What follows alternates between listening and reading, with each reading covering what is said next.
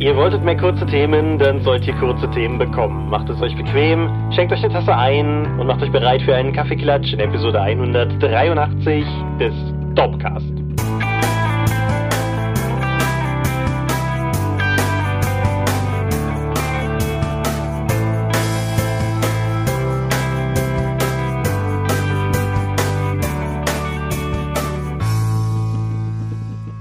Hi und herzlich willkommen zur Episode 183 des Dopcast. Aber wir haben uns heute versammelt, über Dinge zu reden, die mit Rollenspiel zu tun haben. Und wenn ich wir sage, dann meine ich zum einen dich. Michael Skopje-Mingas, guten Abend. Und zum anderen mich, Thomas Michalski. Hi. Und worüber reden wir heute? Wir Kaffeeklatschen über mehrere kleine Themen, die noch liegen geblieben sind. Genau, das sind ausnahmslos, glaube ich, aber zumindest mehrheitlich Vorschläge aus der Jahresumfrage gewesen, die wir zwar interessant fanden und wert darüber zu sprechen, von denen wir aber glauben, dass man nicht eine ganze Folge damit voll füllen könnte und um dem trotzdem einen Raum zu geben und eurem Wunsch nach mehr Kaffeeklatsch Genüge zu tun, das. Was wir nicht tun werden, ist über viele aktuelle Themen reden, weil es gibt nichts. Genau.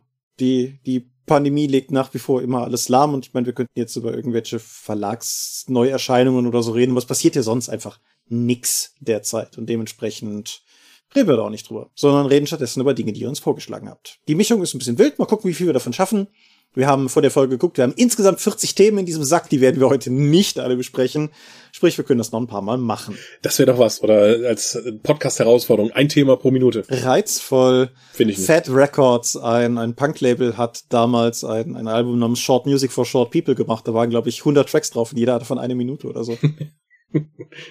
okay. Mal gucken, müsste ich noch auf Platte haben, aber ist damals in den 90ern. Aber ja, bevor wir über all solche Dinge reden, Punk, wir können auch eine Folge über Punk machen. Aber bevor wir sowas tun, haben wir erstmal die Feedbackrunde zu begehen. Und da haben wir letztes Mal durchaus an verschiedenen Enden ein wenig Feedback erhalten und du hattest dir da auch etwas rausgehuckt, über das man reden könnte. Genau, der Bapf hatte zu Recht darauf hingewiesen, dass wenn wir uns schon die Crowdfunding-Übersicht sparen, wir die von Talon ja nennen können. Talon bringt einmal pro Woche oder manchmal auch häufiger eine Übersicht über deutsche und internationale Crowdfundings und schreibt auch mal kurz was dazu. Das ist sehr viel besser und sehr viel hilfreicher als das, was wir hier leisten können. Also abonniert ihren Blog und schaut da rein. Genau. Unabhängig davon, aber auch noch zu den letzten Folgen. Der Markus Wittmer hat uns unter die Folge 181, das ist die vorletzte Folge von heute aus gesehen, nochmal drunter gepostet, dass wir in der One-Shot-Folge gar nicht über dedizierte One-Shot-Systeme gesprochen haben.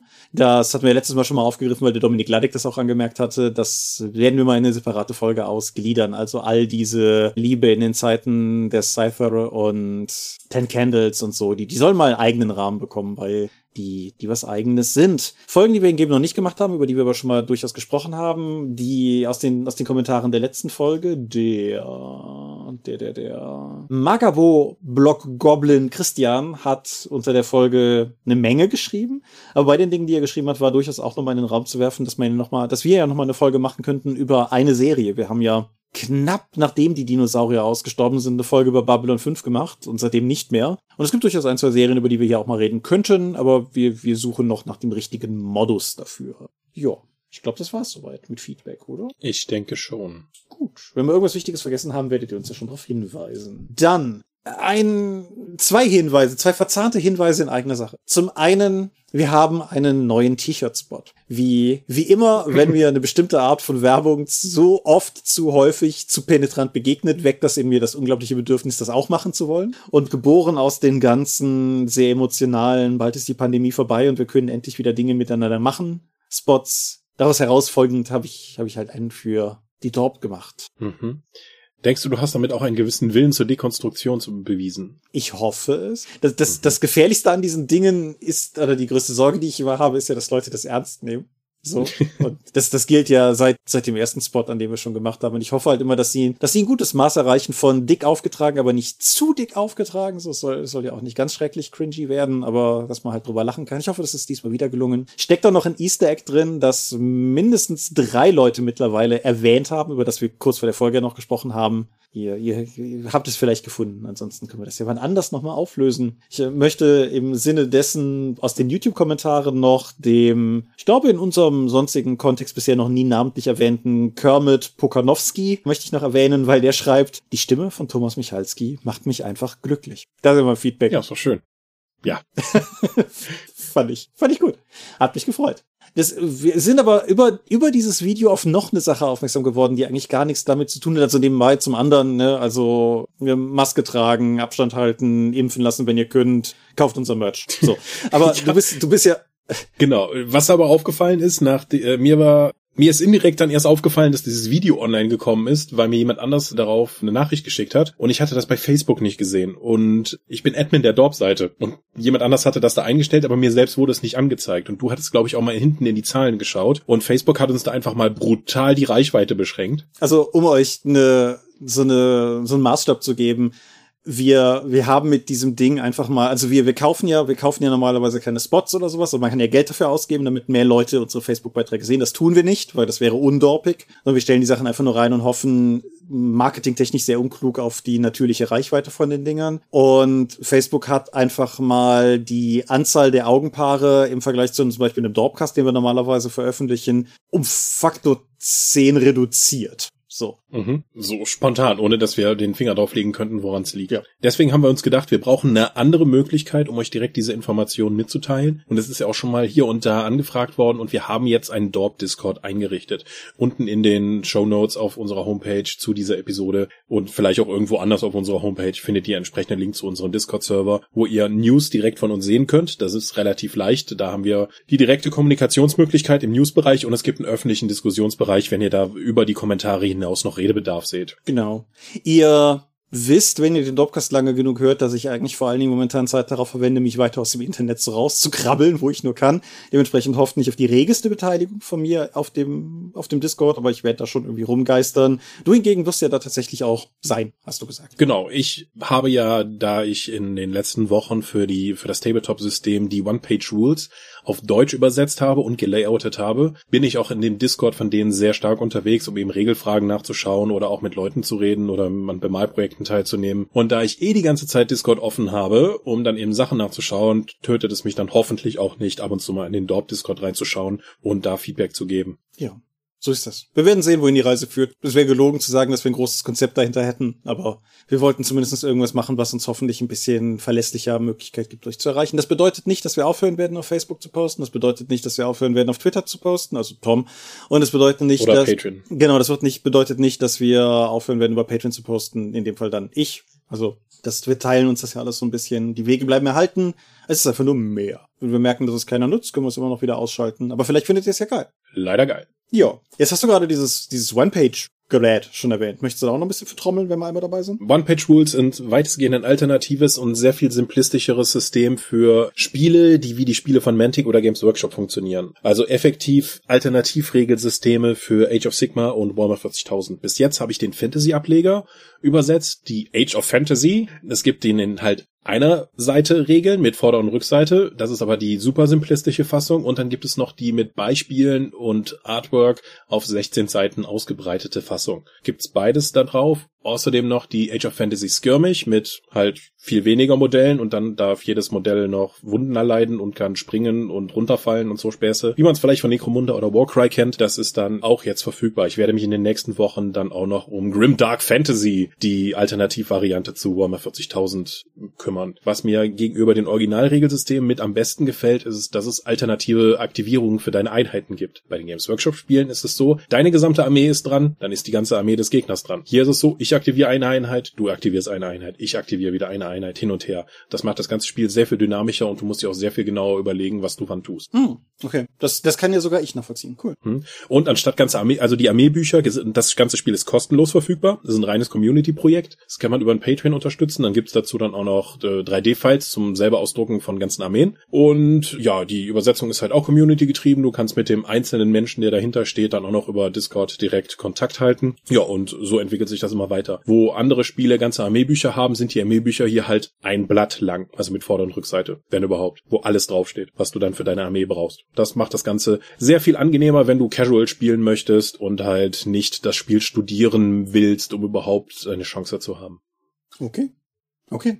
Mehr Themen vom Thema haben wir nicht. Crowdfundings machen wir nicht mehr. Und insofern würde ich sagen, Medienschau. Dann beginn doch mal, nachdem ich jetzt so lange über Tabletop geredet habe. Machen wir das. Reden wir über eine Fernsehserie. The Nevers. The Nevers ist die jüngste, die neueste Fernsehserie von Joss Whedon. Wir könnten jetzt sehr lange über Themen reden, möchte ich aber gar nicht. Joss Whedon ist mittlerweile aus der Serie ausgestiegen, aus, wie ihr sagt, persönlichen Gründen und dabei möchte ich es an dieser Stelle auch einfach bewenden lassen. Es ist allerdings relevant für das, was ich jetzt gleich sagen werde, weil im Kern ist mein, meine kürzeste Zusammenfassung in der Kritik meiner Serie, wenn ihr die anderen Joss Whedon Serien so wie Buffy, Angel oder Firefly gemocht habt, dann werdet ihr diese Serie vermutlich auch mögen. Was ist The Nevers?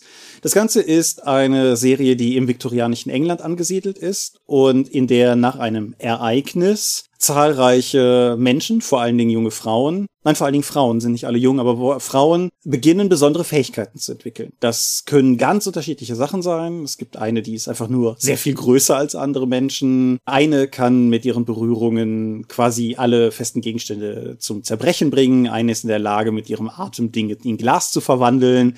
Das Spektrum ist relativ groß. Und diese, diese Charaktere leben in einem Waisenhaus im weiteren Sinne das von der Hauptfigur der Serie, Amalia True, geleitet wird. Und die hat auch eine Mission, die dahinter steckt. Die hat ein, ein, ein, ein Ziel, das über das einfach nur Heimbieten für diese Frauen oder Personen hinausgeht. Aber das, das wird lange Zeit nicht weiter aufgelöst. Die, die zweite Hauptfigur ist ihre, wie soll ich sagen, ihre rechte Hand, ihre beste Freundin, ihre Begleiterin, möglicherweise ihr, zumindest jemand, der ihr sehr nahe steht, Penance Adair, die mehr oder weniger die, deren Fähigkeit darin liegt, coole Steampunk-Maschinen bauen zu können. Also die, die ist quasi so eine Art Super-Ingenieurin. Amalia hat... Was in Sachen Rollenspiele eine komplette Klasse wäre. Ja, Amalia hat durchaus auch eine interessante Fähigkeit, weil Amalia kann in die Zukunft sehen. Allerdings nur in Ereignisse, die ihr selber passieren werden und in der Regel fehlt ihr der Kontext, so dass sie manchmal einfach weiß, dass sie in so und so viel Stunden an dem und dem Ort sein wird das ist nicht zu diskutieren, das weiß sie.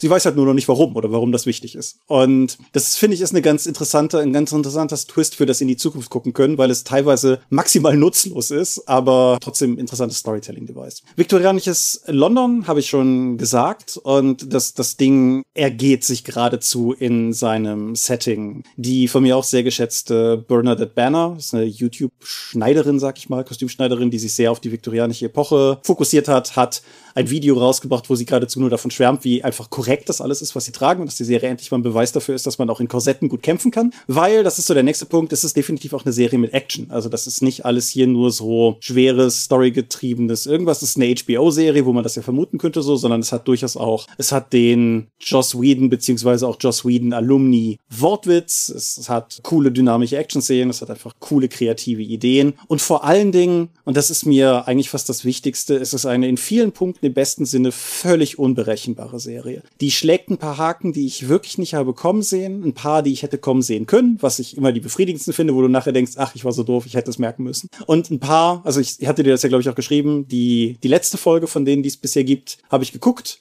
und als ich die gestartet habe, nach ein paar Sekunden, habe ich geguckt, ob ich wirklich das richtige Video angemacht habe, weil das, das war, also alles, was ich sagen könnte, wäre ein Spoiler, aber das hat mich so unvorbereitet getroffen, was ich da gesehen habe. Das, das war, also, mhm. aber es scheint auch alles irgendwie Sinn zu ergeben und auf ein Ziel hinauszulaufen. Wo kann man das gucken? Genau, das ist eine HBO-Serie. Das bedeutet, man kann das in Deutschland vermutlich bei Sky gucken, den ich nie wieder Geld geben möchte.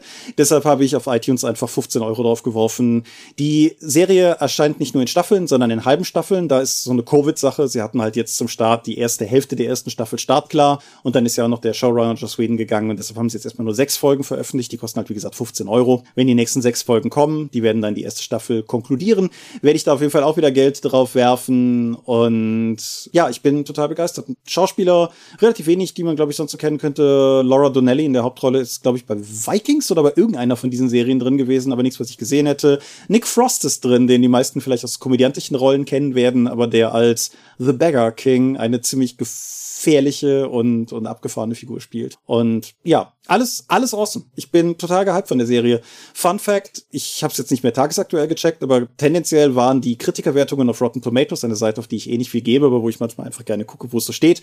Kritikerwertungen waren so bei 42 bis 52 Prozent. Audience Scores immer weit über 80 Prozent. Also da, da mhm. gehen die Meinungen sehr auseinander, aber ich, ich habe es total weggesuchtet. Also es kam halt wöchentlich, aber immer wenn eine neue Folge da war, musste ich die auch sofort gucken. Und ja, bis jetzt für mich mein Serienhighlight dieses Jahr. Hm. Ist schon halb rum. Das ist richtig, ja. Nicht schlecht. Ich habe, oh Gott, wie lange ich hier schon diese Medienliste liegen habe, aber merkt, mein PC war ein paar Monate nicht da. Ich habe Ende letzten Jahres noch, vor etwa, vor etwas mehr als einem Jahr habe ich The Division 2 durchgespielt. Ich arbeite mich also rückwärts durch die Reihe. Herzlichen Glückwunsch, Michael. So, in The Division 1 hatte ich von der ganzen Weile schon mal begonnen, habe aber nicht wirklich reingefunden. Ich dachte mir jetzt, hey, mit der ganzen Erfahrung und dem Spaß, den ich mit The Division 2 hatte, kann ich hier nochmal The Division 1 ausprobieren. Ja, die Kämpfe funktionieren ein bisschen tatsächlich anders. Nachdem ich angefangen habe, bin ich erstmal gnadenlos ständig um, über den Haufen geschossen worden wurde, weil ich versucht habe, das wie The Division 2 zu spielen. Muss man also ein bisschen anders angehen. Aber auch The Division 1 ist ein Loot-Shooter, spielt allerdings in der Gegenwart und kurz nach einer Pandemie. so. The Division 1 äh, bist du halt durch, läufst du durch das größtenteils verlassene Manhattan nach einer Katastrophe, in der ein Bioterrorist halt so ein Supervirus rausgelassen hat. Und jetzt haben sich in der Stadt halt jede Menge böse Fraktionen gebildet, um dieses Machtvakuum in der abgesperrten Region eben zu füllen. Da gibt es die Cleaners, das sind halt Leute, die sich zusammengeschlossen haben, die einfach alles verbrennen wollen, was nur das Anzeichen dieses Supervirus hat. Die laufen halt mit Flammenwerfern rum. Es gibt abtrünnige Militärleute, es gibt halt die Hyenas, also Gangleute, die rumlaufen. Insgesamt etwa das, was du in der zusammenbrechenden Zivilisation in Amerika erwarten würdest, weil alle haben automatische Waffen. Mhm. Wenn du jetzt dieses halb verlassene und gefährliche Manhattan durchstreifst, wo auf der offenen Straße dann plötzlich Zivilisten angegriffen werden und du dann Leute niederschießt und die Zivilisten bedanken sich und dann gibst du denen Wasser, weil das eine Ressource ist, die du nutzen kannst, um entweder Bereiche der Karte, die du befreit hast, dann die Festungen aufzubauen, aber auch einfach das Zivilisten zu geben, um dadurch Ruf zu gewinnen. Ja, das ist so die eine Sache der Mechanik. Das andere ist natürlich, dass du auch rumlaufen kannst und dann immer wieder so Echo-Fragmente findest. Das ist effektiv die Rekonstruktion der Realität anhand von Smartphone Daten, die du an bestimmten Punkten dann einfach durch dein Superagenten-Equipment lostreten kannst. Und dann hast du halt so eine 3D-Rekonstruktion, wer gerade irgendwo ist und Audiofragmente, die dann abgespielt werden. Und das ist halt so quasi wie ein Blick in die Vergangenheit. Und vieles davon ist eben nicht nur für die Story relevant, sondern ist auch Stimmung für das ganze Szenario, was da ist. Und wenn du auf so ein Haus kletterst und oben siehst du noch die Reste einer Party und du sammelst dieses Echo ein und die Leute unterhalten sich, ob das eine gute Idee wäre, hier so eine Weltuntergangsparty Party zu machen, aber sie sind ja noch jung, sie werden schon nicht infiziert werden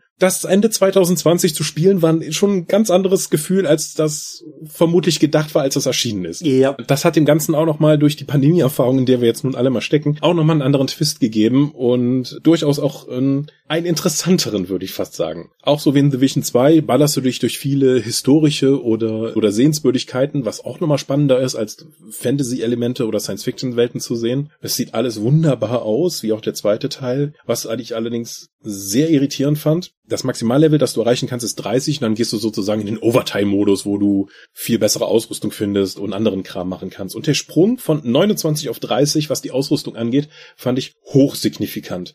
Also das, du, deine Ausrüstung hat doch noch keine Level mehr, sondern einen Ausrüstungswert. Also das, die ganze Spielmechanik ändert sich plötzlich von einem Levelwechsel, wenn du ins Endgame gehst. Und den ersten, so die ersten Gegenstände, die ich auf diesem Endgame-Level dann gefunden hatte, hatten effektiv die sechsfachen Werte von dem, was ich vorher gefunden habe. Mhm. Ich hatte aber dadurch, dass ich auch immer wieder gern durch die Gegend laufe, eben Sachen raus, für, raussuche und anderen Kram finde für extra Erfahrungspunkte, hatte ich relativ schnell die Erfahrungsstufe voll, bevor ich mit der Story durch war.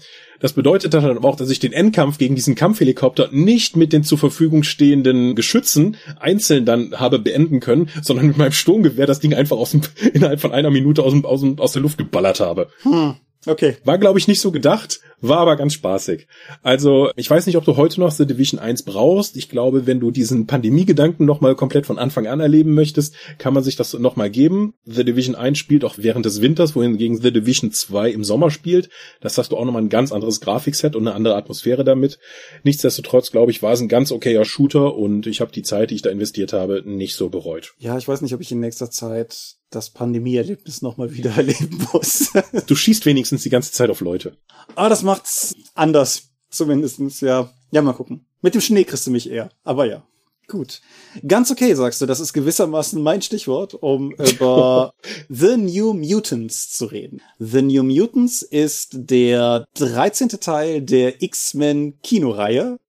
Dieser Scherbenhaufen einer Kinokontinuität. und ist im August 2020 erschienen.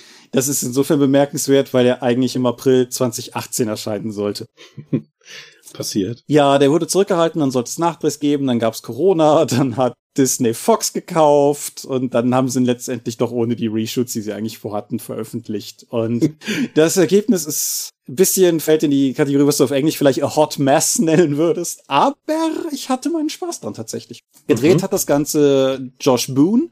Josh Boone ist, kommt ein bisschen von der Seite an die ganze Materie ran, hatte ich das Gefühl, weil der hat, also der, der einzige Film von ihm, den ich vorher gesehen hatte, war The Fault in Our Stars, das Schicksal ein mieser Verräter, dieses Krebsdrama, über das ich vor Jahren hier, glaube ich, auch mal gesprochen habe. Guter Film, aber eine komische Vorlage, um danach zu sagen, Superheldenfilm. Und mehr noch, ein Superhelden-Horrorfilm. Denn The New Mutants erzählt die Geschichte von einer Gruppe von junger Teenager-Mutanten, die sich alle in einer Anlage wiederfinden, die man im positiven Sinne als Nervenheilanstalt bezeichnen könnte, negativ gesehen aber auch negativer und wo sie mehr oder weniger untersucht werden sollen, was ihre Mutantenkraft genau ist und ob wenn sie, wie man sie kontrollieren kann, um, da, um sie danach an den Auftraggeber weiterzugeben, der dann mehr mit ihnen macht. Der Film suggeriert über weite Teile, dass das, dass das Endziel vielleicht möglicherweise X-Men werden ist. Wer sich so ein bisschen mit Charles Xavier auseinandersetzt, wird sich vermutlich recht schnell denken, dass dieses,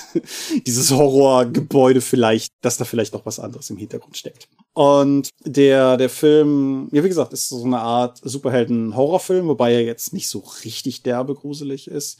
Aber er macht das eigentlich schon ganz cool. Also er ist, er wurde teilweise beschrieben als Mischung aus Haunted Mansion Film und John Hughes artiger Teenie Coming of Age Geschichte. Du weißt schon, John Hughes, der mit Breakfast Club und so.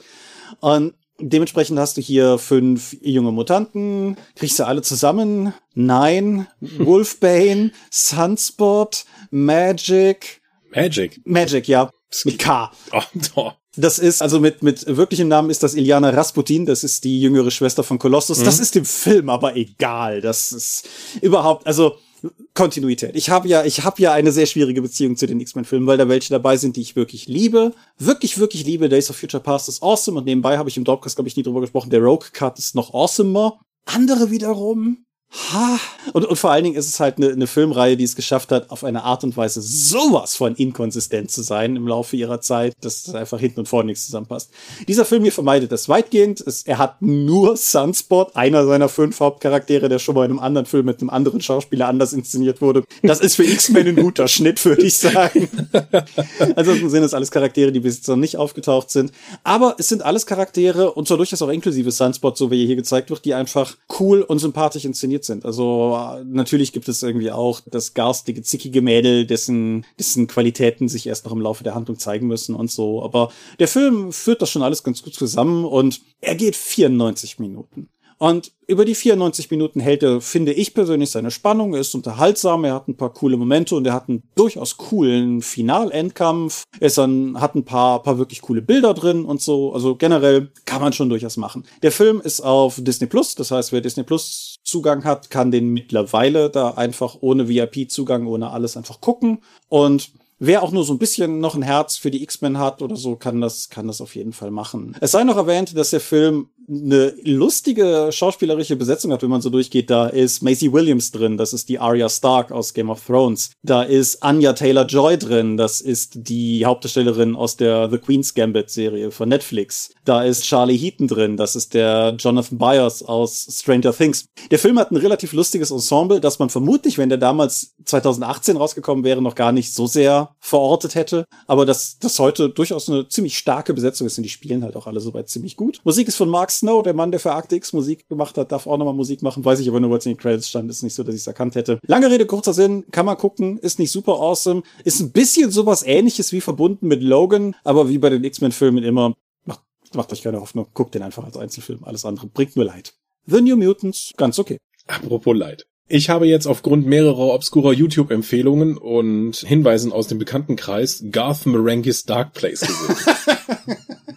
Okay. Und es ist schwierig zusammenzufassen, was das für eine Serie ist. Ja. Garth Marenghi's Dark Place ist eine britische Horror-Comedy-Meta-Serie, die so tut, als wäre sie in den 80er Jahren so erschienen, aber noch Meta-Kommentare der Macher dazwischen schneidet. Wir haben also Schauspieler, die Schauspieler spielen, die Rollen spielen. Ja. Und das ist Das ist ungewöhnlich. Das ist eine britische Serie, es gibt sechs Episoden und es geht eben darum, dass Garth Marengis, ein furchtbarer Horrorautor, der aber dafür unglaublich selbstverliebt ist, diese Serie zusammen mit einem Produzenten einfach umgesetzt hat, ohne dass es einen Auftrag gäbe und der von fest überzeugt ist, dass die einfach zu unkonventionell und zu on the edge war für die damalige Zeit, aber jetzt würde er sie halt mit den entsprechenden Kommentaren der Öffentlichkeit zur Verfügung stellen. Es beginnt also jedes Mal damit, dass man Garth Marengis aus einem seiner schrecklichen Romane vorlesen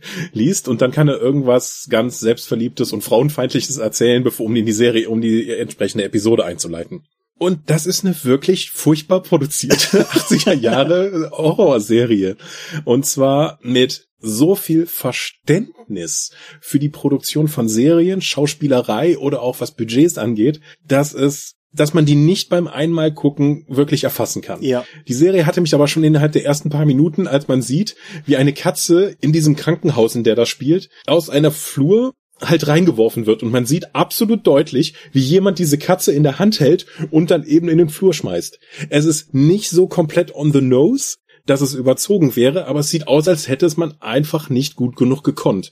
Und so zieht sich das durch die gesamte Serie. Sie schafft einen hervorragenden Spagat aus, scheiße auszusehen, aber trotzdem irgendwie so gewollt. Also das, als ob man Qualität gewollt hätte, aber es aber einfach nicht umsetzen konnte. Ja. Viele von den modernen Satire-Sachen sind einfach zu überzogen und einfach zu gewollt schlecht. Das hier ist eine Serie, die einfach aussieht, als wären alle Leute völlig davon überzeugt, dass sie die Fähigkeiten besitzen, es umzusetzen umsetzen, aber es geht nicht. Du hast Nebenrollen, die in die Kamera schauen. Es gibt bizarre Pacing-Probleme, wenn jemand einfach an der Tür steht und du siehst, der Schauspieler wartet ein, zwei, drei Sekunden und der andere kommt rein. Nicht so schnell, weil der einfach seinen Einsatz verpasst hat. Und natürlich diese Metaebene dadurch, dass die Darsteller auch noch, dass die Darsteller der Serie über die Serie reden. Ja. Man, man sollte vielleicht auch noch präzisieren, du hast eben gesagt, wie eine, eine 80er-Jahre-Serie. Es ist eine 80er-Jahre-Serie aus dem Jahr 2004. Nur, ne, also das ist ja, hm. das, ja, es ist eine aktuelle ist eine Serie aus dem Jahr 2004, die allerdings eine Serie aus den 80er Jahren darstellt. Und sowohl was Bildaufteilung, was, was Themen angeht, ist das einfach so gut getroffen. Als der Produzent der Serie, also der Regisseur, Hauptdarsteller, Autor und Protagonist der Serie, Garth Marengis, hat eben gesagt, der Produzent der Serie soll auch mitspielen, weil er ist zwar kein Schauspieler, aber er macht das einfach echt. Und dann siehst du auch den Produzenten, der eben noch diese Geschichte erzählt und auch sehr stolz auf sich selbst ist, weil er meint auch, so Garth Marengis ist halt der beste Kreative, mit dem ich je gearbeitet habe und ich kann das sagen, denn ich habe mit ihm und sechs weiteren Menschen gearbeitet. Das ist natürlich ein Witz, aber das wird mit solcher Selbstüberzeugung einfach rübergebracht, dass es auch glaubhaft wirkt. Und dann, nachdem diese Einleitung dann von dem Produzenten kommt, siehst du dann seine erste Szene. Und das ist einfach eine komplette Großaufnahme, wo jemand ohne Punkt und Komma einfach seinen Text runterbetet, weil er einfach das Ding durchziehen möchte. Dazu kommen Schnittfehler ohne Ende. Diese Blicke in die Kamera, die ich erwähnt habe.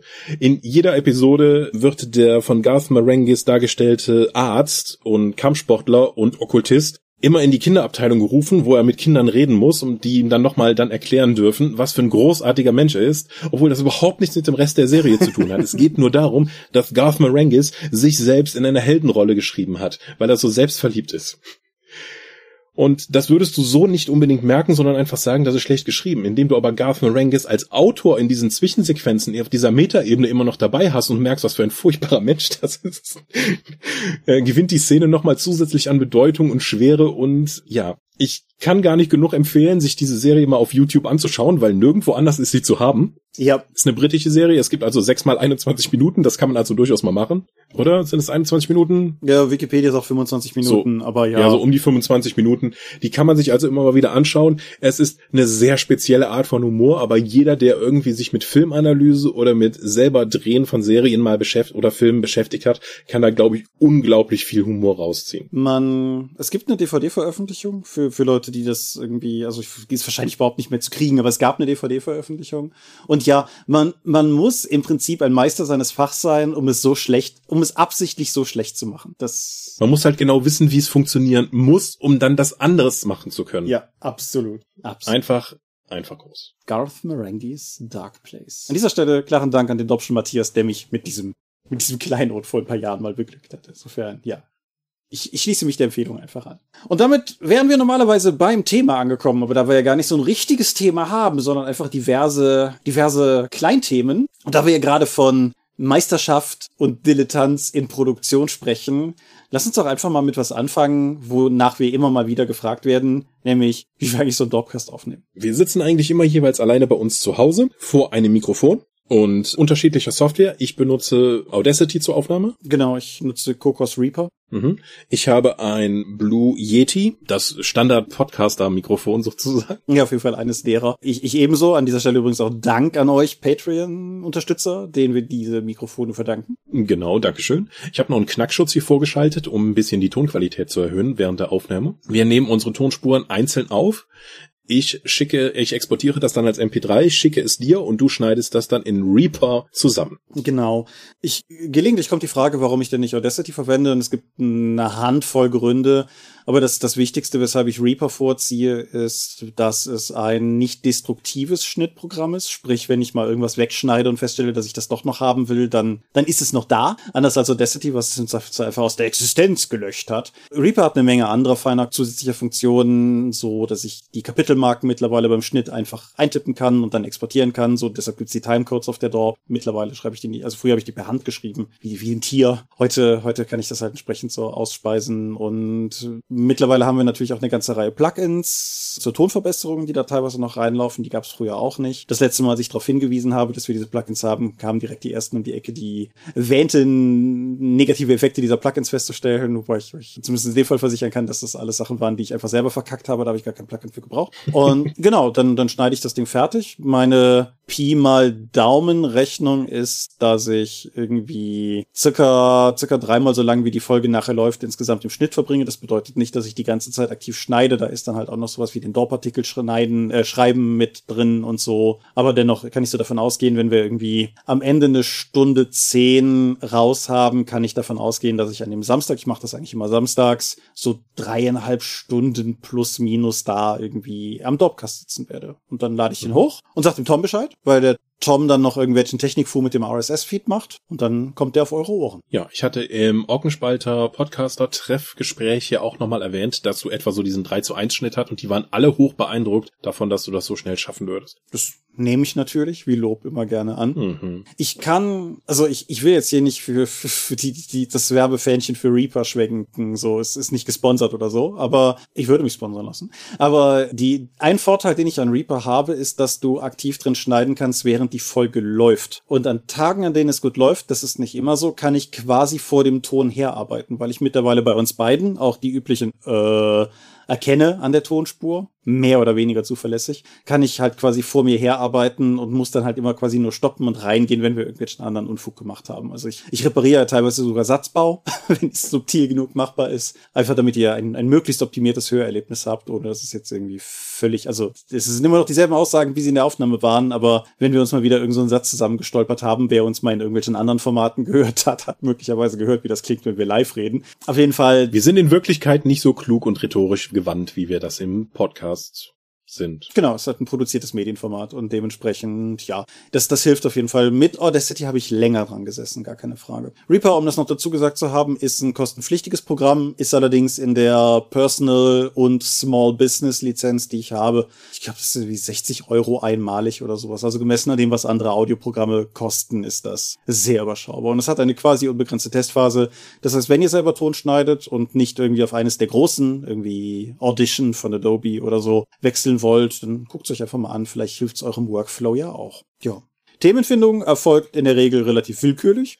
Wir haben diese, diese lange Liste mit möglichen Themen und mhm. dann suchen wir uns halt irgendwas raus. Meistens stelle ich dir irgendwie so zwei, drei Sachen zur Wahl und dann nehmen wir was Viertes. Mhm. Und ja, ich glaube, alles, was darüber hinausgeht, würde dann auch schon viel mehr viel tiefer in den, wie die Dorp eigentlich überhaupt arbeitet, Themenbereich reinführen. Der ist aber, glaube ich, mal ein eigenes Thema irgendwann wert, weil die Wege der Dorp sind auch für uns unergründlich manchmal. Es ist halt ein relativ unstrukturiertes Fanprojekt, weil wir auch nicht zu viel Struktur draufwerfen wollen, sonst fühlt es sich vielleicht einfach wie Arbeit und Pflicht an. Ja, und ich denke, wir fahren damit ja auch ganz gut. Einfach so mit, also ich glaube, der Dorpcast ist wahrscheinlich mit Abstand das strukturierteste einfach durch den 14-Tage-Rhythmus, den wir haben. Und ansonsten rockt halt jeder so an seinen Projekten rum und wenn er halt irgendwie von den anderen als Hilfe gebrauchen kann, dann fragt er halt, ob der andere helfen will. Und dann sagt der oder die andere in der Regel ja. Und dann ist es irgendwann da noch. Manchmal werfen wir Geld auf externe Leute, damit die uns Bilder malen oder so, weil Jo. Ja, so viel dazu, wie wir Podcasts aufnehmen. Dann in diesen, diesen Podcasts reden wir natürlich über Themen und diese Themen sind in der Regel rollenspielbezogen. Und eine Rollenspielthema bezogene Frage, die uns zum Beispiel noch im Zuge dieser Umfrage erreicht hat, ist, wie wir mit OT, Outtime-Konflikten am Spieltisch umgehen. Also solchen, die nicht, nicht aus dem Spiel erwachsen, sondern aus den Leuten am Tisch. Hast, hast du da eine, eine Meinung zu? Also erstmal unser Schlagwort redet miteinander. Yep. Manchmal kann das dazu führen, dass sich die Runde auflöst. Wenn das halt nicht produktiv, also es ist in der Weise produktiv, aber nicht konstruktiv geendet ist. Oder auch, dass einzelne Personen die Runde verlassen, weil es einfach nicht mehr zusammen funktioniert. Oder die Gruppe einzelne Personen ausschließt, weil das nicht mehr mit dieser Person funktioniert. Weil eigentlich alle sich einig sind, dass kommt am besten, dass die Person da nicht mehr kommen soll. Oder man klärt das halt irgendwie. Ja. Das kann zum Beispiel sein, wenn eine Beziehung endet und dann eine Person dann halt nicht mehr zum Spielen kommt, man die Runde aber nicht aufgeben möchte. Es kann sein, dass eine Person irgendwas Unverzeihliches für die Gruppe getan hat und deswegen nicht mehr kommen darf. Ja, oder es kann einfach sein, dass es halt andere zwischenmenschliche Sachen zwischen Mitgliedern in der Gruppe gibt. Aber ich würde in der Regel empfehlen, dass dann nicht sich alle Leute dann einschalten, wenn es nur zwischen den einzelnen Leuten ist, sondern man den Leuten einfach dann nur sagt, so, bitte versucht das irgendwie zu klären. Weil viele Leute tendieren dazu, ich nehme mich da auch in keinster Weise aus, dann den Psychotherapeuten zu spielen und irgendwie dann Position zu ergreifen und versuchen, die Sache zu klären. Meiner Erfahrung nach ist das aber meistens in so einer zwischenmenschlichen Situation gar nicht unbedingt das, was die Leute hören wollen, sondern die wollen Zuspruch, jeweils für ihre Position. Ja. Ob man sich da als Rest der Spielgruppe dazwischen hängen möchte, muss man halt entscheiden. Wenn ich sagen würde, die Leute in der Spielgruppe gehen über das hinaus, was ich eigentlich nur zum Spielen möchte, sondern das sind meine Freunde, Beziehungspartner oder Familie, dann muss man da vermutlich sich auch mehr investieren. Aber wenn es halt so ist, ja, ich habe mir die Leute hier vor ein paar Monaten online gesucht, um eben mal Shadowrun spielen zu können, kann das auch einfach das Ende bedeuten. Ja, du, du sprichst da was Interessantes an, dahingehend, dass, glaube ich, die Art und Weise, wie derzeit deine Runden zusammengesetzt sind, sich in gewisser Weise stark davon unterscheidet, wie meine Runden zusammengesetzt sind. Also zum einen, meine Runden sind derzeit gar nicht zusammengesetzt, weil fucking Pandemie. Aber grundsätzlich sind die Leute halt, mit denen ich spiele, das ist ja alles durchaus enger Freundeskreis und ich, ich manchmal von Leuten, die, die mich oder uns nicht so gut kennen, kommen, manchmal wird da Skepsis geäußert, weil es halt gleichzeitig relativ viele Leute sind, aber ich kann, denke ich, guten Gewissens sagen, auch wenn ich 100% weiß, dass es ungewöhnlich ist, tatsächlich auch, ja, statistisch gesehen, je älter man wird, desto normalerweise werden Freundeskreise kleiner im Alter, aber ich, ich würde durchaus all diese Leute tatsächlich zu guten engen Freunden zählen, auch wenn es meinetwegen irgendwie zwei Dutzend sind oder so, aber das ändert natürlich nochmal die Sache, weil wir gar nicht in dem Sinne eine Rollenspielzweckgemeinschaft sind, sondern in meiner Sicht in erster Linie erstmal ein Freundeskreis, der halt miteinander Rollenspiel spielt. Und das macht natürlich den Umgang mit inneren Konflikten nochmal zu was anderem als jetzt bei einer Runde, die sich primär wirklich zum Rollenspiel trifft, wie das ja, glaube ich, bei dir mehrheitlich der Fall ist, oder? Mm, ja, also ich würde jetzt immer noch nicht alle Kontakte hier abbrechen, sonst wird das schwierig zu erklären, wenn ich mein Patenkind besuchen gehe. Aber ich habe zumindest keine, in der Pandemie sowieso nicht, aber sozialen Kontakte darüber hingehend hinaus. Ich spiele auch mit Leuten jetzt schon seit über einem Jahr mindestens einmal pro Woche zusammen. Die habe ich halt noch nie gesehen. Mhm. Ich weiß nicht, wie die aussehen. Ja, das meine ich halt. Also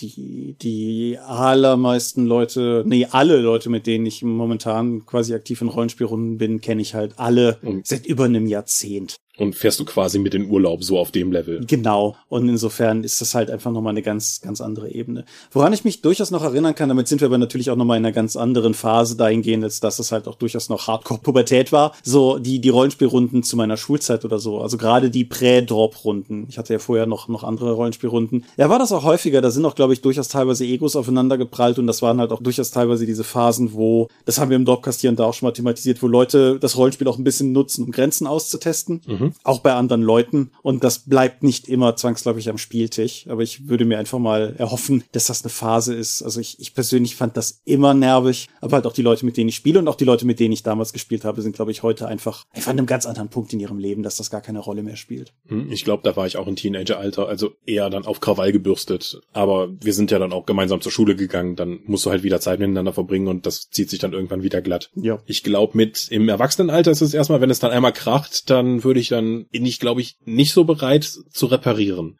sondern mir dann eher neue Leute zu suchen oder es dann zu lassen. Weil jetzt auch durchs Online-Rollenspiel muss ich sagen, so, wenn ich mich mit irgendjemandem jetzt hier verkrache, dann ist es halt, wie, wie wir auch jetzt neue Spieler gefunden haben. Eine Spielerin schreibt halt über Twitter, hey, wir machen das, wer hat nächsten Samstag Zeit? Und schon haben wir zwei neue Leute, ne? Also, es ist nicht wirklich schwierig, wenn du, wenn es dir nur ums Spielen an sich geht, tatsächlich Mitspieler zu finden. Mhm. Aber meiner Erfahrung nach entstehen durch Rollenspielrunden dann auch sehr enge Freundschaften, die dann auch darüber hinaus was tun. Das hatte ich auch lange genug, als ich noch in der Gegend gewohnt habe, bei euch. Mhm. Da sind wir auch gemeinsam in Urlaub gefahren. Das ist richtig. Also ja. Gibt's auf der Dorp noch Fotos von, wenn man weiß, wo man suchen muss. Ja.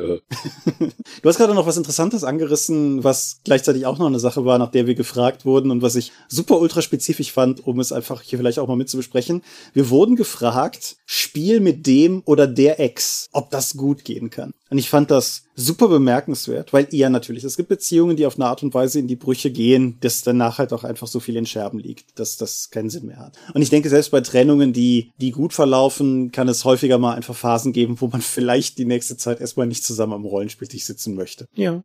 So. Also wenn ich mir vorstelle, so irgendwie auf dem Heimweg vom Rollenspiel machst du Schluss und dann gehst du davon aus, dass ihr nächsten Montag dann irgendwie wieder gemeinsam spielt.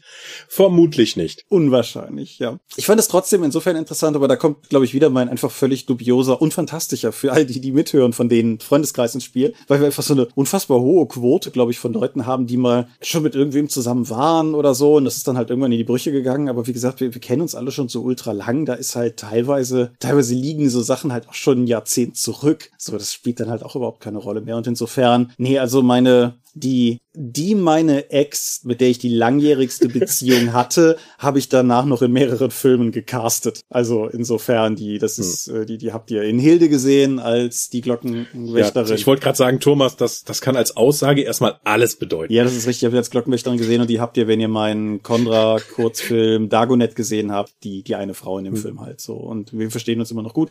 Und ich denke, das kann durchaus funktionieren. Und ich glaube, meiner persönlichen Meinung nach, es gibt eigentlich keine, keine spezifische Antwort auf diese Frage. Es kommt einfach ganz individuell auf die Leute an. Oder siehst du das anders? Ja, das, das ist mir als, das ist mir zu ein weicher Ausweg, immer zu sagen, das kommt auf die Leute an. Aber, ähm, ja, aber ist es? Es stimmt. ja, also. Jetzt musst du natürlich auch sagen, dass in deinem Bekanntenkreis ja vor allen Dingen Laper rumlaufen und ich glaube, die haben eine geringere Schwelle, sich einander zu bedienen, als das so, so im, im Mittel der Bevölkerung vielleicht vorherrscht. Ich, ich glaube, dieses Promiskuitätsvorurteil möchte ich an dieser Stelle nicht unterstützen, aber es würde uns sehr weit führen, das auseinanderzubauen. Zumindest die Live-Rollenspieler, die ich kenne, sind zumindest wesentlich extrovertierter als die, die, die Tischrollenspieler, die ich kenne. Also wenn die vor allen Dingen eine Sache davon machen. Lassen wir das mal so im Raum stehen. Aber gut. ja, gut. Dann dann machen wir da mal einen Haken dran oder so. Wenn wir, wenn wir schon vom Spielen am Tisch reden, hast du eigentlich das Gefühl, dass sich die Art und Weise, wie du Rollenspiel spielst, verändert hat? Also wir sprachen ja schon über, sagen wir mal, den Reifeprozess von der Adoleszenz bis zu den gebrochenen alten Menschen, die wir heute sind. Hat sich, hat sich deine Herangehensweise ans Spiel geändert? Ich denke schon. Also ich war ja immer ein sehr großer Verfechter von, ich leg mich ins Bett, habe acht Shadowrun-Bücher um mich herum ausliegen und jetzt fange ich an, mir alles anzulesen, um einen möglichst effektiven Charakter zu bauen. Mhm. Inzwischen bin ich an Punkt, wo ich nicht mal alle Regeln lese, die für meinen Charakter notwendig sind, selbst wenn es eine Kampagne ist, die über mehrere Monate gehe. Einfach mein Willen, mich in das Spiel zu investieren, ist halt wesentlich zurückgegangen. Ich kann dir nicht sagen, woran das liegt. Ich würde nicht sagen, dass ich jetzt ein Bedürfnis habe, weniger Regeln zu haben oder auch erzählerische Spiele zu machen. Ich habe einfach weniger Bedürf, ich habe weniger geistige Kapazität, diese ganzen Spiele zu erfassen. Mhm. In einem Tabletop-Video, das ich vor einer Weile gesehen habe, redet jemand davon, dass er einfach Probleme mit dem aktuellen Warhammer 40.000 hat, weil einfach der Mental Bloat, wie er es nennt, einfach so groß gewesen ist. Du musst so viele Sachen im Kopf behalten, du musst so viele Sachen beachten, dass das Spiel nicht mehr darum geht, vernünftige Entscheidungen zu treffen, sondern dass dein Gegner dich erwischen kann, wenn du einmal eine Regel vergessen hast und dass darüber das Spiel bestimmt bestimmt wird. Das ist zum Teil natürlich ein Problem des Spiels an sich, aber da auch viele Regelsysteme einfach inzwischen in der fünften oder sechsten Iteration sind und einfach auch regelseitig so gewachsen sind, dass die mich nicht mehr abholen. Also ich mag immer noch regellastige Systeme, allerdings ist mein Bedürfnis, da tiefer einzusteigen oder auch die intrinsischer zu verstehen, bei weitem nicht mehr so hoch wie vorher. Hm. Ich bin mir nicht sicher, ob es sich differenzieren lässt, aber würdest du sagen, dass das Könntest du dir vorstellen, dass das vor allen Dingen auch einfach mit, mit Lebenssituationen im Sinne von halt jetzt berufstätig und einfach auch nicht mehr, nicht nur die Zeit, sondern auch tatsächlich die geistige Kapazität überhaben, wie du die als Schüler oder auch als Student möglicherweise hast? Oder denkst du, dass es tatsächlich eine, eine Änderung in deiner Spielphilosophie ist? Ich würde nicht sagen, dass es etwas mit Zeit zu tun hat. Wenn ich daran denke, während des Studiums habe ich mir eigentlich nur eine Rollenspielrunde pro Woche erlaubt, weil ich einfach sonst das halt, also das ist wahrscheinlich eher was mit der geistigen Kapazität, einfach nur sich damit beschäftigen zu können. Nach, nach dem Studium habe ich erstmal dann ein Praktikum gemacht, wo ich halt eine 40-Stunden-Woche hatte und da hatte ich plötzlich drei Rollenspielrunden pro Woche, genauso wie ich jetzt drei Rollenspielrunden pro Woche habe, obwohl ich Vollzeit arbeite. Also vielleicht bin ich da auch eher in die Breite gegangen, anstatt mich auf ein Spiel zu fokussieren und mhm. weil wir hatten ja schon mal drüber gesprochen, dass du entweder halt dich in die Breite entwickeln kannst und damit dann viele Spiele spielst, aber du kannst halt aufgrund der Zeit, die du investieren kannst, halt in keinem dieser Spiele diese Tiefe erreichen, die du erreichen könntest, wenn du jetzt zehn Jahre lang nur DSA 4 spielst. Mhm. Ja, auf jeden Fall. Und ich glaube, mein Interesse ist eher in die Breite gegangen als in die Tiefe, mhm. weil ich einfach auch sehe, dass viel von den Informationen, die ich in Rollenspielbüchern halt heute präsentiert bekomme, für mich oder das Spiel oder die Kampagne, die ich spiele, eigentlich nicht relevant sind. Ich habe eigentlich das Gefühl, dass alle Rollenspielbücher zu umfangreich sind. Deswegen mag ich ja auch Savage Worlds mit seinem Reduce to the Max Ansatz. Ich würde auch gerne mehr Spiele dann einfach mir anschauen und einfach mal so Stripped-Versionen davon machen, wo ich einfach all das rausreiße, was nicht zu dem Kernelement des Spiels eigentlich gehört. Viele von den moderneren Spielen beachten das tatsächlich meines Erachtens ganz gut, mhm. haben dann aber immer noch so 60 Seiten Hintergrundgeschichte, die eigentlich nicht relevant ist. Ja, ja, ich weiß, was du meinst. Ich kann das insofern natürlich jetzt nur so halb unterschreiben, weil ich für die 60 Seiten Hintergrundgeschichte von Mystics of Mana verantwortlich bin. nee, aber ich, ich, also generell einfach um die Frage zu beantworten aus meiner persönlichen Sicht, ich glaube, ich bin vor allen Dingen noch viel extremer in eine Richtung gelaufen und das ist im, im Endeffekt eigentlich vor allen Dingen die, die Erzählrichtung. Und wie ich das auch, glaube ich, schon mal mehrfach differenziert habe, nicht im Sinne von, ich möchte den Leuten eine Geschichte erzählen, überhaupt nicht, sondern ich möchte mit den Leuten eine Geschichte erzählen. Und ich glaube, dass das durchaus ein roter Faden ist dahingehend, dass wir eigentlich oder dass das eigentlich immer schon was war, was mir am Herzen lag. Siehe auch, wenn du hier unsere Walmart, unsere Earthbound-Kampagne anguckst, die wir gespielt haben. So, das, das war da ja durchaus schon drin. Aber im Vergleich dazu bin ich, glaube ich, durchaus auch nonlinearer geworden und gehe mehr auf die Spieler ein. Aber wie gesagt, ich möchte halt vor allen Dingen, dass wir am Ende alle gemeinsam irgendwie eine coole Geschichte erzählt haben und da liegt mein Fokus. Das führt durchaus teilweise zu ähnlichen Punkten wie die, die du gerade gemacht hast. Also gerade auf einer regeltechnischen Seite finde ich, dass viele heutige moderne Rollenspiele eigentlich mehr mitbringen, als sie müssten. Und häufig finde ich, wirkt es auch so, so unnötig, weil ganz viele von denen eine relativ simple und griffige Kernmechanik haben und dann wird halt dran gedübelt. Und mhm. das ist irgendwie. Weil vor 20 Jahren haben wir in einem Quellenbuch das schon mal erwähnt, bevor das jetzt irgendjemand vermisst, machen wir jetzt lieber nochmal die Sonderregel dafür mit rein. Genau. Dabei ist aber aus meiner Sicht ganz viel davon eigentlich nur Farbe. Also ein gewisser Anstrich davon, wie, wie diese Klasse oder diese, diese Mechanik funktionieren soll. Aber die eigentlichen Regeln dahinter können eigentlich sehr ähnlich funktionieren. Also ob ich jetzt Elementare oder Djinne beschwöre, muss kein eigenes Regelkonstrukt haben, sondern die kann man auch zusammenfassen. Nur du würfelst vielleicht auf eine andere Fähigkeit und am Ende plöppt dann leicht anders benanntes Monster raus. Ja, ja, im Endeffekt. Aber das ist halt etwas, was für mich halt nicht mehr funktioniert. Andere Leute sehen vielleicht jetzt auch mit zunehmendem Alter, dass sie sich nur noch auf ein Spiel konzentrieren wollen und da halt richtig in die Tiefe gehen, um auch, ich rede ja gerne darüber, um Anerkennung in der Szene zu bekommen, um sozialen Status in der Gruppe zu bekommen, weil der Typ, der weiß halt alles über die bornländischen Brojaren. Wenn wir irgendwas wissen müssen, gehen wir halt zu dem, wenn es irgendwie um die Rondra-Kirche geht. So, ja, das kann sehr befriedigend sein. willkürliche Anekdote. Ich weiß gar nicht, ob ich dir die jemals erzählt habe. Ich glaube, aber im Dropcast habe ich die definitiv noch nicht erzählt. In den richtig, richtig frühen Jahren meiner Rollenspielzeit, da sind wir wieder in dieser pubertierenden Teenie-Phase oder sowas. Muss aber schon am hinteren Ende davon gewesen sein. Gab es neben mir in dem Umfeld von den Leuten, mit denen ich prä-heutige Dorp Rollenspiel gespielt habe, gab es noch einen anderen, Thorsten, der hm. auch Rollenspielleiter war. Niemand, den, den du je hier getroffen hättest oder so. Und ich weiß noch, dass ich von meinen Mitrollenspielern sowohl auf eine Party als auch einmal in unsere ich sag das mal vorsichtig, das Bistro in Schleiden, das, was hier die Kneipe im Ort war.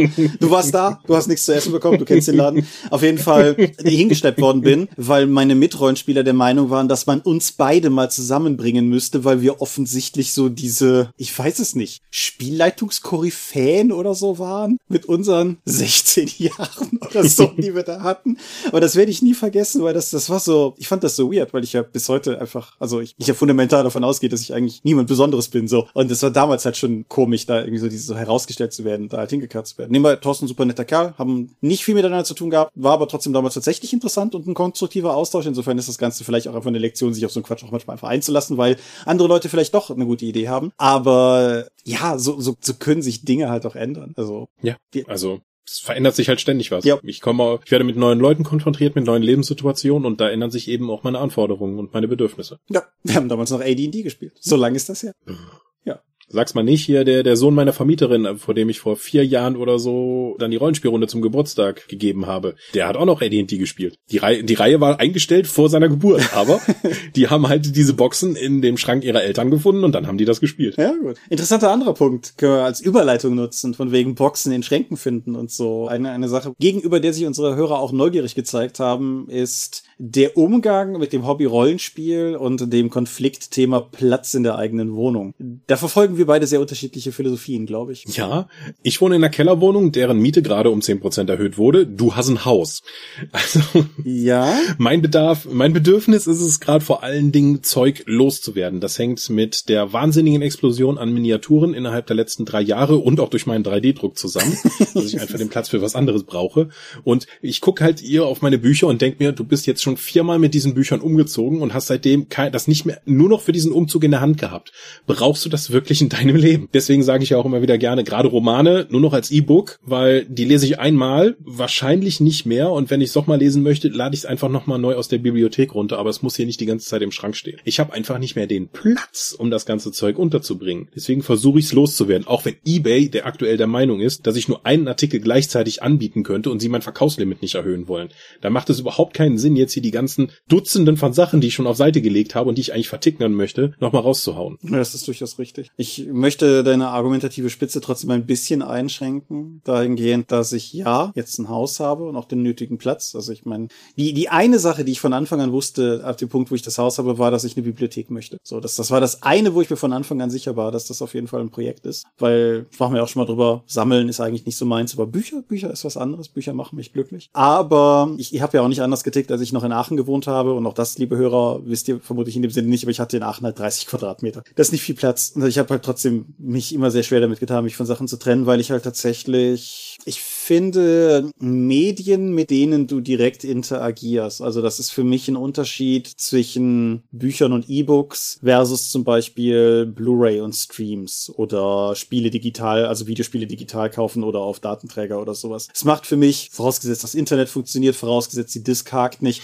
macht es keinen Unterschied, auf welchem Medium ich den Film primär gucke. Vielleicht ist die Qualität bei der Blu-ray ein bisschen besser, aber geschenkt. Das Buch halte ich halt in der Hand. Das hat einen Geruch, das hat eine Haptik, das hat eine Typografie, das hat einen Umschlag. Und das gehört für mich halt einfach mit dazu. Und ich verstehe deinen, deinen Ansatz da völlig, aber ich teile ihn nicht, weil ich, ich brauche diese, diese Komponente. Ich habe ja durchaus auch, ich habe es ja mit E-Books versucht. Das ist ja nicht so, als wenn ich nicht einen Reader hätte. Es ist ja nicht so, als wenn ich nicht versucht hätte, die Sachen auf dem Tablet zu lesen, als wenn ich versucht hätte, Comics auf dem Tablet zu lesen und so. Und am Ende des Tages stelle ich halt doch für mich immer wieder fest, es geht. Es gibt ja immer mal das, das eine oder andere Buch, was einfach anders nicht zu haben ist. Aber wenn ich kann, wenn es irgendeine Option gibt, Papier, definitiv Papier. Hm. Ja, ich sehe inzwischen das E-Book als wertiger an, weil es mir einfach den Platz nicht wegnimmt, weil Platz ein inzwischen limitierender Faktor für, für meine Sammlung ist, den ich irgendwie im Auge behalten muss. Ja, es ist, ist natürlich immer so, ne, die Sachen, die man am wenigsten hat, sind die Sachen, die am kostbarsten daherkommen. Das ist ne, genauso wie die klassische Geld-Zeitschere. So, wenn du die Zeit hast, hast du noch kein Geld und wenn du das Geld hast, hast du keine Zeit oder so. Aber ja, wie gesagt, also das, das ist für mich einfach, das in dem Sinne ist dann Platz für mich einfach ein Luxusgut, in das ich im Zweifelsfall auch einfach gewillt bin, Mühe zu investieren, um das irgendwie möglich zu machen. Wie gesagt, kein, kein Shaming gegenüber Leuten, die lieber digital kaufen. Ich sehe die Vorzüge durchaus. Aber sagt ja keiner, dass ich hier rationale Entscheidungen treffe. Ich habe ja auch, also es gibt ja einen Grund, dass mir der Platz ausgegangen ist, weil ich das ja auch über Jahrzehnte selbst so betrieben habe mit dem Sammeln und da auch das nachvollziehen konnte und den Spaß dran habe. Aber irgendwann schaute ich halt mal in diesen Schrank und dachte mir, so, ich habe dich seit zehn Jahren nicht angefasst, was machst du hier? Gut aussehen, gut riechen, gute Schallisolation bieten. Könnte auch eine Einleitung zur Scheidung sein, gut. Aber äh, es geht hier vor allen Dingen jetzt um Bücher.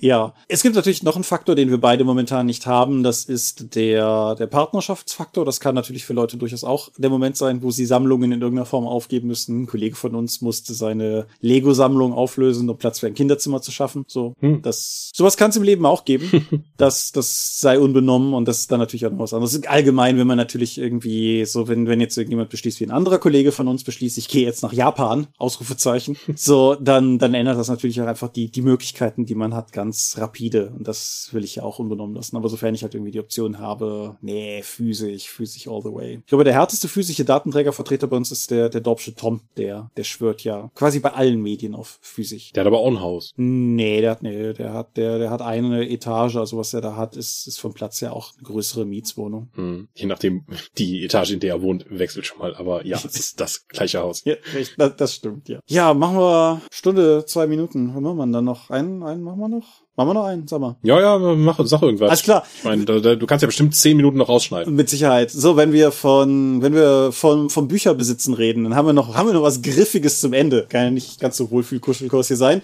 Ein Hörer beschrieb es in der Umfrage als die absurde Konsumfeindlichkeit des deutschen Rollenspielers. Ein Sowas nutzt du als Rausschmeißer?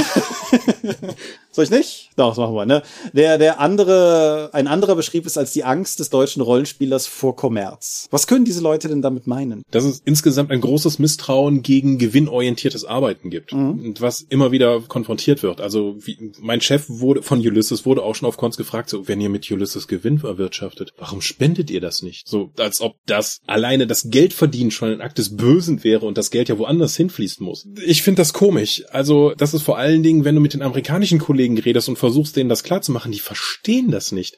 Weil wenn irgendjemand sagt, so hier, wir hatten großes Crowdfunding und alle Leute so, hey, super, das heißt, euer Spiel ist super erfolgreich. Wenn es ein erfolgreiches Crowdfunding in Deutschland gab, war, habt ihr das wirklich nötig? Ja. So viel Geld. Also wirklich, warum gibt ihr nicht anderen Leuten was davon? So, äh, das ist eine Mischung aus Neid und Unverständnis davon, dass, also, es ist, man, man darf im deutschen Rollenspielbereich, glaube ich, erfolgreich sein, solange du klein bist. So seltsam das klingt.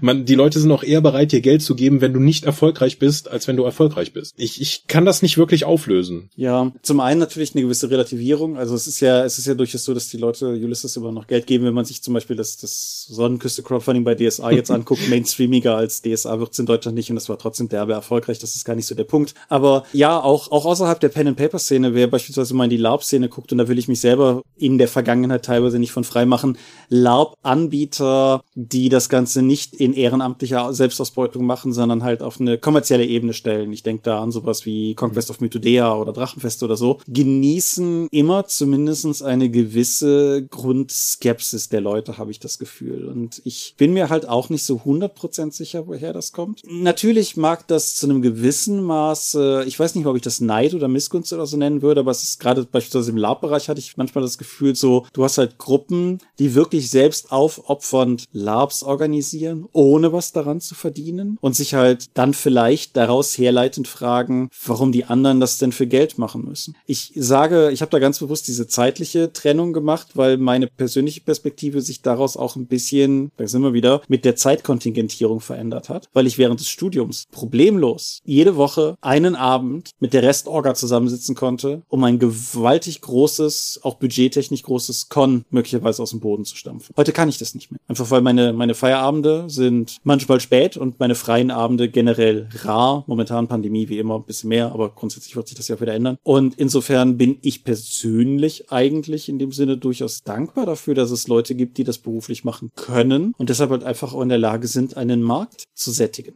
Es geht mir halt einfach nur darum, dass ich es auch einfach auch gut finde, wenn eine Szene einen gewissen Professionalitätsanspruch hat. Einfach auch zum Beispiel dahingehend, dass Leute, die an den Sachen arbeiten, dann halt auch bezahlt werden können. Und das, das, das sickert ja auch nach unten. Wir als Dorp haben durch den Patreon die Möglichkeit, wie eben schon mal angerissen, Künstlern Geld für Illustrationen zu geben. Beim Dorp-Rollenspiel haben Oder Mikros. Oder Mikros, ja, aber also Mikros, die, die nutzen wir ja noch. Ich finde das bei den Künstlern so ein interessantes Beispiel, weil beim Dorp-Rollenspiel, beim ursprünglichen Dorp-Rollenspiel sind wir auf Messen bei Leuten hausieren gegangen und haben maximal den Leuten vielleicht ein Bier ausgegeben, in der Hoffnung, eine Illo rauszukriegen. Wir hatten keine Ahnung, wir waren Schüler, Herrgott nochmal. Wir waren ja froh, wenn wir uns die, die, die Spiel leisten, also das auf der Spielseite leisten konnten, geschweige denn davon eine Illo zu kaufen. Aber die Künstler sollen ja trotzdem auch für die Arbeit, die sie leisten, Geld bekommen, weil das, was sie tun, ist Arbeit. Und ich würde mir tatsächlich wünschen, aber ich habe auch keine Lösung. Da, da komme ich dann wieder auf deinen Punkt zurück. Ich habe keine Lösung.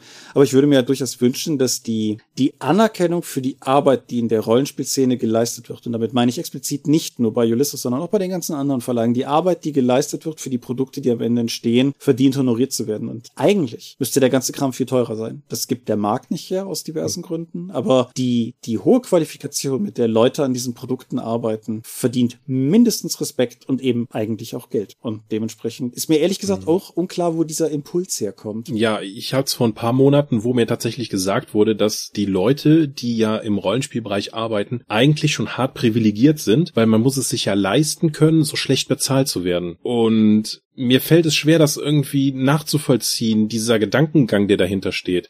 Es wurde dann versucht, mir zu erklären, so ja, aber alle Leute, die da arbeiten, können ja eigentlich viel mehr Geld an einer anderen Stelle verdienen. Deswegen müssen sie ja schon über Geld verfügen, um dann eben dieser Leidenschaft nachgehen zu können. Ich finde, das ist argumentativ sehr nah an, wer kein Brot hat, soll eben Kuchen essen, weil es zum einen voraussetzt, dass es irgendwie diese Jobs rumliegen würden, die besser bezahlt sind und dass man die einfach nehmen könnte, anstatt im Rollenspielbereich zu arbeiten. Als jemand, der jahrelang arbeitslos war, bevor er bei Ulysses angefangen hat, kann ich das einfach überhaupt nicht nachvollziehen. Und ich finde es auch einigermaßen respektlos, irgendwie dann zu sagen, dass Armut ja mehr oder weniger selbst gewählt ist.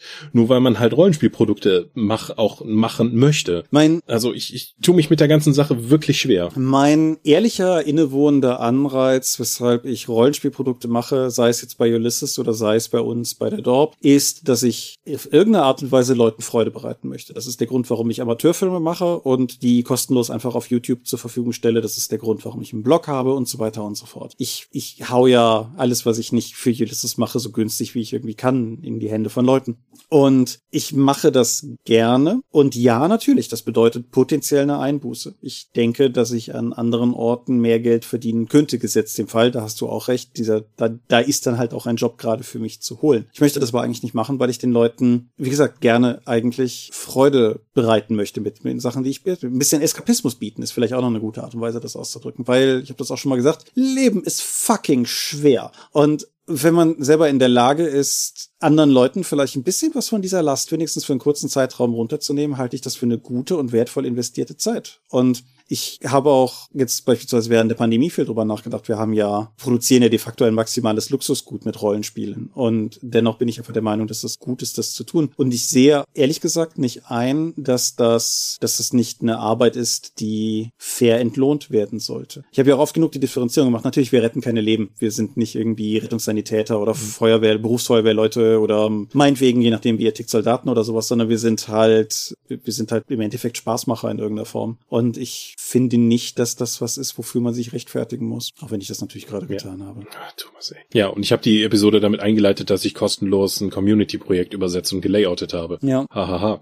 Aber selbst auch beruflich, ja, es ist halt nicht nur Schreiben und Layouten und kreativ sein, um eben so ein Rollenspielprodukt rauszubringen. Da ist auch manchmal einfach Arbeit dabei, wie Buchhaltung oder auch Versand oder auch eben E-Mails beantworten und Spam löschen und Videos fertig schneiden und äh, irgendwie im Backend einer Website arbeiten, damit eben diese Sachen rausgehen können. Und vieles davon ist eben auch einfach Arbeit. Und da haben viele Kreative nicht, oder Sachen, die im kreativen Umfeld erscheinen sollen, haben da nicht Bock drauf und deswegen kannst du es auch nicht unter die Leute bringen. Und wenn du Leute auch bezahlst, haben die auch einen Anreiz, sich das überhaupt leisten zu können, diese Arbeit dann entweder jemand anderem zu geben oder selber dann statt Arbeit erledigen zu können. Ja, ich meine, ähm, am Ende des Tages, das ist ja, es ist ja im Prinzip auch kein großartig anderes Argument als das, was du zum Beispiel gegenüber Profifußballern liest oder was du gegenüber Schauspielern liest oder sowas, nämlich diese, dieser Glaube, dass das ja mehr oder weniger überbezahlte Leute sind, die für ihre Arbeit das Geld dann noch geschenkt bekommen oder so. Und der, der, der überbezahlte Teil, den kann ich in der Rollenspielszene einfach mal easy beiseite legen. Aber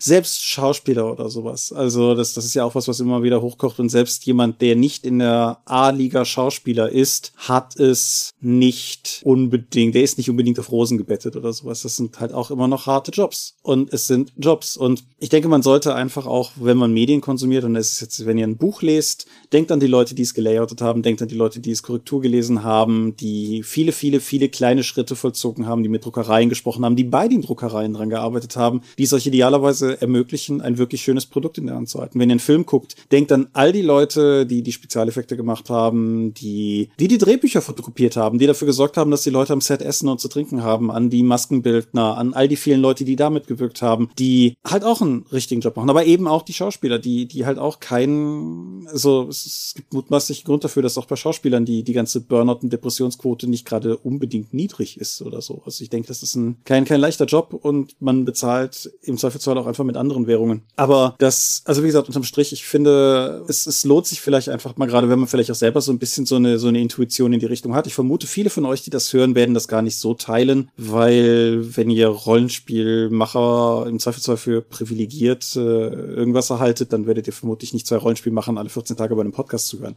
Dennoch, denkt halt einfach dran, es sind eine Menge Leute daran beteiligt, die hart arbeiten, auch bei Rollenspielprodukten eine Menge Leute daran beteiligt, die hart arbeiten auf Ebenen, die man nicht unbedingt shiny und flashy sieht. Also ich würde mit unserem Firmenprokuristen nicht tauschen wollen und ich denke, du auch nicht. Und ja, einfach dran denken. Also ich, ich finde, ich finde es schade, dass es so ist. Ich finde es schade, dass man manchmal das Gefühl hat, dass man gewissermaßen auch noch dafür gescholten wird, diesen, diesen kreativen Job auszuüben. Aber auch wichtig, das ist aus meiner persönlichen Wahrnehmung ist das, sind das Randdinger und das, was ich grundsätzlich möchte. Ja, die bleiben aber meistens halt kleben. Ja, das, das tun sie. Aber was ich einfach, also worauf ich hinaus wollte, ist, ich glaube, die meisten Leute finden schon ziemlich cool, was wir machen und erfreuen sich auch wirklich an den Sachen, die wir machen. Und insofern ist das mhm. jetzt auch durchaus was. Das ist halt immer so die, die, die schweigende, zufriedene Mehrheit, schätze ich. Aber ja, ich, das Thema als Rauswerfer, Thomas, ey. Ja, war gut, ne? Ja, aber wir machen mal nochmal so einen Branchen-Insider-Podcast, hat mir, hatte ich ja diese Woche schon mal angeregt. Genau, das, da allgemein all diese, wie soll ich sagen, Misconceptions, kann man das so sagen, die Missverständnisse, die, die Fehlurteile über, über die, wie die Rollenspielszene funktioniert oder vielleicht auch allgemein, wie Publizistik in vielen Punkten funktioniert. Ich denke, da kann man durchaus nochmal drüber reden. Hm. Okay.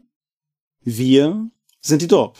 Wir sind maximal nicht gewinnorientiert und ihr findet uns unter www.die-dorp.de. Doch bringen wir neben dem Dorpcast auch Rollenspiel-Downloads zu eigenen und fremden Systemen. Manchmal veröffentlichen wir sie als Buch. Dorp TV berichtet vor allem von Cons und Messen unter youtube.com slash die Dorp. Dort findet ihr aber auch den eingangs erwähnten neuen T-Shirt-Spot. Wir haben kleidsames Merchandise, wo wir schon bei den T-Shirts sind und das gibt es im Dorp-Shop unter getshirts.com slash Dorp. Wir sind auf rspblogs.de, Facebook und Twitter. Die Dorp geht an den Tom. Meine Webseite gibt es unter thomas-michalski.de. Wir veranstalten die Drakon, die kleine und sympathische Pen Paper Convention in der Eifel. Wir haben einen Plan, es ist noch zu früh, über ihn zu sprechen. Impfung, Junge. Und Infos dazu gibt es trotzdem auf drakonpokondra.de, wenn es soweit ist. Möglich wird das alles durch eure milden Spenden auf Patreon. Paywalls haben wir keine und die Infos warten auf patreon.com slash Ja, vielen Dank fürs Zuhören. Ich hoffe, wir haben noch einiges an kleinen Themen für die nächsten Monate, wenn uns wieder kein Hauptthema einfällt oder wir einfach keinen Bock drauf haben, dann nochmal dabei. Nichts von dem, was du sagst, ist wahr. Es ist circa zwei Monate nach der letzten kurze Themenepisode und ihr wolltet ja mehr davon, deshalb machen wir die jetzt momentan ungefähr zweimonatlich. Außerdem habe ich nächste Woche Urlaub, das hat durchaus eine Rolle gespielt. Egal.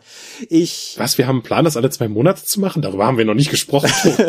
Nein, aber da, daher, daher dachte ich, wäre mal wieder ein guter Zeitpunkt, das zu machen, weil die letzte halt zwei Monate zurück ist und sie wollten ja mehr. Und wenn wir den Tag größer wählen, dann werden sie nicht viel mehr kriegen. Ja, gut. Wie dem auch sei. Ich bedanke mich bei dir für dieses Gespräch. Ich bedanke mich bei euch fürs Zuhören. Wünsche euch angenehme 14 Tage und wir hören uns dann an dieser Stelle wieder. Und bis dahin sage ich Adieu und ciao, ciao. Tschüss.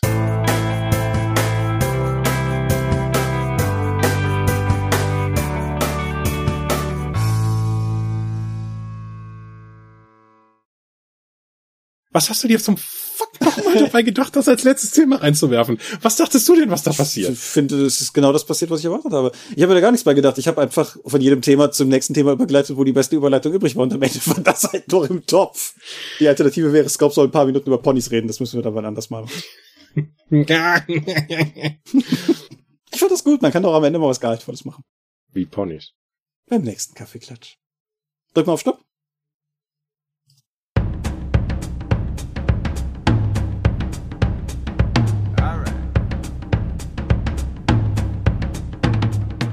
Auch in diesem Monat möchten wir euch an dieser Stelle wieder für eure großzügigen Spenden auf Patreon danken, denn nur durch eure Unterstützung ist dieses Projekt in der heutigen Form möglich.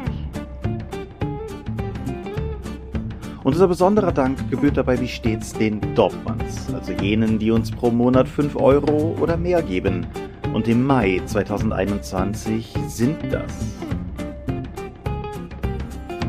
Aika, Alishara, Arudwan aka AGS, Lambert Behnke, Big Bear, Gerrit Bonn, Brodert Jorben, Daniela, Daniel Doppelstein, Dorifer, Exeter, Excalibert, Michaela Fege, Björn Finke, Marcel Gehlen, Gelbwurstfieber, Stefan Glück, Alexander Hartung, Jörn Heimeshoff, Hungerhummel, die 100 Questengesellschaft, Dominik Koch, Stefan Lengel, Lichtbringer, Lightweaver, Christoph Lühr, Angus MacLeod, Volker Mantel, Moritz Melem, Mofte, Optus, Dennis Oswald, Dominik